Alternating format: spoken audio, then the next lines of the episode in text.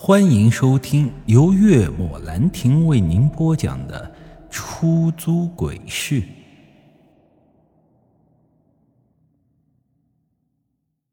这时，马真人一把给我俩按了下去，就这么靠着山壁蹲在岩石上，千万别出声。马真人神色极为严肃的交代了一声。他话音刚落，峡谷前方那阵诡异的声响显得更为清晰了起来，听起来似乎距离我们不足一百米。我呼吸急促，就这么死死盯着前方，这眼睛都不敢眨一下。大概四五分钟左右，有身影出现在了峡谷之中。就这么一眼，我顿时内心巨震，那竟然是一队古代的士兵。他们的甲胄残破，上面布满污迹，就像是刚打过仗一样。手里喋血的长矛是铮铮发亮，闪烁着冷冽的光泽，看起来是无比锋利。刚才那阵哒哒哒的声响，正是他们走路所发出的。难以想象，得是多么训练有素的士兵才能做到这样横竖看上去都是笔直一条线，而且这脚步声出奇的一致，就像是只有一个人在走路一样。可他们看起来面色苍白，毫无表情，双目空洞，连眼睛都不会眨一下，就像是木偶一样。当然，如果不是浑身散发着一股喋血杀气和这阴森诡异的气息之外，我或许真会把他们当成是木偶。更贴切的点形容，无论是这气息还是外表，他们看起来更像是阴兵。那种一往无前、神挡杀神、佛挡杀佛的气势，我不得不怀疑，这要真是碰到了我们，估计会把我们踩成肉酱。难怪刚才马真人满脸焦急的样子，原来他早就知道来的这群东西是什么。马真人说：“这就是所谓的阴兵借道，没有人知道他们到底是从什么地方来，又要去往哪里。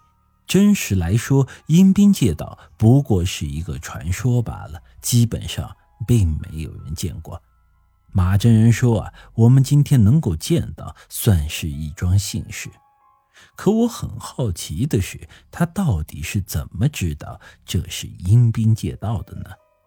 带着心中这个疑问，我便问了一下。马真人说：“他开始的时候并不确定，一直到了那阵响亮的脚步声响起。”再结合这峡谷中的地势风水，他断定应该是阴兵借道，因为出现过阴兵借道的地方，无非就是山上或是墓中，还有就是阴气极重的峡谷。再说他师傅曾经见过，所以他印象极为深刻。活人碰到阴兵借道，一般都只能远远的躲开。一旦被他们碰到，那就会沦为他们其中的一员，永生永世变成一名没有思想和意识的阴兵，连投胎都做不到。看着阴兵渐渐走远，我们这才下到了地上，和上来的时候一样，我还是被扔下去的，一个人一个接，我这活生生的变成了人体皮球。虽然说很不乐意吧，但这也是没有办法的事情。单靠我自己的话，估计啊得死在上头。走出这个诡异的峡谷，已经是两个小时之后的事儿了。过了巫峡关山，神女峰已经近在眼前。老远我就看到了高耸的山峰上有一座破旧的寺庙。如果照马真人的话来说，这座寺庙应该就是所谓的神女庙，已经存在了约莫一千多年了。当然，这些都是猜测和妄断，并不敢确定那一定就是神女庙。穿过荆棘密布的山林，我们好不容易到达了神女峰，却再一次听到了那阵咯吱咯吱的声响。啊，又是那群纸人啊！我一阵惊呼。马真人和江明也清楚的看到了，就是昨天晚上从村里穿过的那群纸人。真如马真人所说，他们并没有在天亮之前回去。可这不是阴雾吗？为何能在大白天行动？我很纳闷。而且他们还是从那座破庙的方向走来的。马真人面色一变，先躲起来。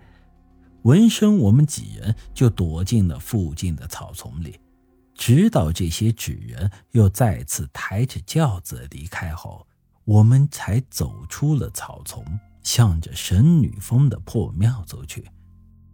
本集已经播讲完毕，欢迎您的继续收听。